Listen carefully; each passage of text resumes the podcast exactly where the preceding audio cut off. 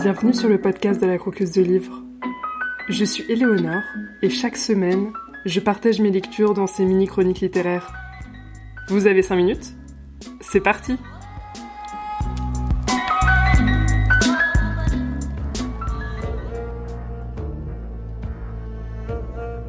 Petite, au jeu de Quelle est ta couleur préférée? elle répondait toujours vert. Aujourd'hui, Kenza déteste cette couleur, celle de son passeport. Surtout dans les aéroports quand, au contrôle des frontières, il faut choisir sa file. À droite, les passeports français et européens. À gauche, le reste du monde. À droite, le rouge bordeaux. À gauche, le vert. À droite, la liberté d'aller presque où l'on veut. Elle en rêve. Pour cela, il faut être français. Et dans cette vie, Paris serait enfin à elle.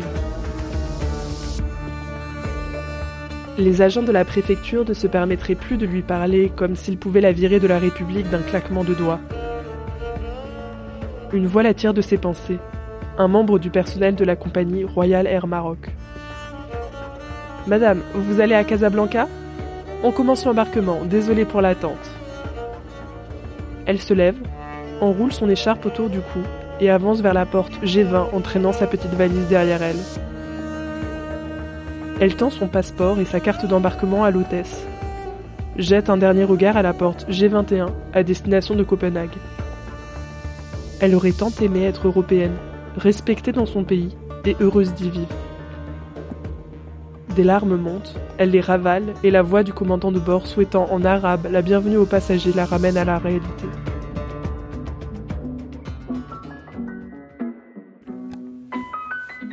Aujourd'hui, le livre qu'on croque, c'est le premier roman de Zineb Mekouar, La poule et son cumin, sorti en 2022. Je vous ai lu le début du chapitre 2. On est donc au tout début du roman. L'histoire de ce roman, c'est l'histoire de deux femmes au Maroc, à Casablanca. Elles ne sont pas du même milieu social. Fatia est la fille de la bonne de la famille de Kenza. Pourtant, dans leur enfance, elles ont l'impression d'être des sœurs. Lorsqu'elles se retrouvent à Casablanca en 2011, tout a changé et c'est à la fois les femmes de maintenant et les jeunes filles d'alors que l'on suit dans ce superbe roman. Deux Marocs sont décrits dans ce roman.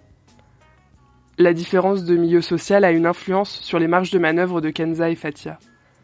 Que ce soit le rapport à la langue, arabe dialectal, littéraire ou français, aux études, en ou pas, à la liberté hors du Maroc, tout est différent. Ce qui ne change pas et est commun aux deux femmes, c'est le fait que l'amour hors mariage est interdit et durement réprimandé et réprimé par la société. J'ai adoré ce roman, je l'ai dévoré. Je n'en avais pas entendu parler et j'ai profité de mes vacances chez mes parents pour découvrir ce livre au récit croisé. Le titre et la couverture n'étaient pas forcément attirants, mais dès les premières pages, j'ai été transporté dans cette histoire entre deux femmes, leurs difficultés, le gouffre qui se creuse progressivement entre elles, les blessures qu'elles s'infligent sans trop s'en rendre compte parfois, les injustices que subit Fatia et les humiliations racistes en France de Kenza. Bref, c'est une belle histoire et un beau roman sur la liberté et l'émancipation de deux femmes marocaines au destin différent. Le décalage entre la jeunesse dorée de Casablanca à laquelle appartient Kenza et l'univers des bonnes dont vient Fatia est impressionnant et met en évidence la véritable frontière sociale entre ces deux mondes.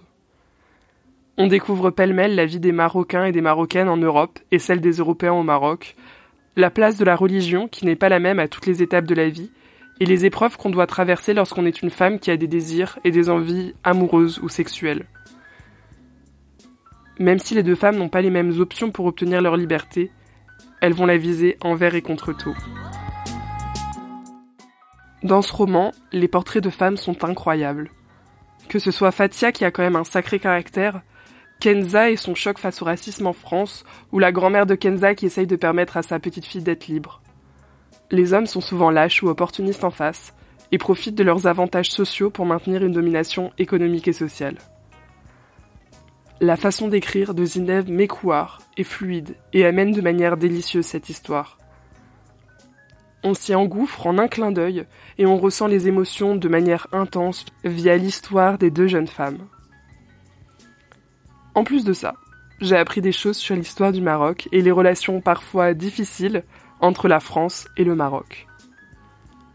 C'est une réussite que ce premier roman, et j'espère que vous allez avoir envie de le découvrir, ne serait-ce que pour comprendre le titre.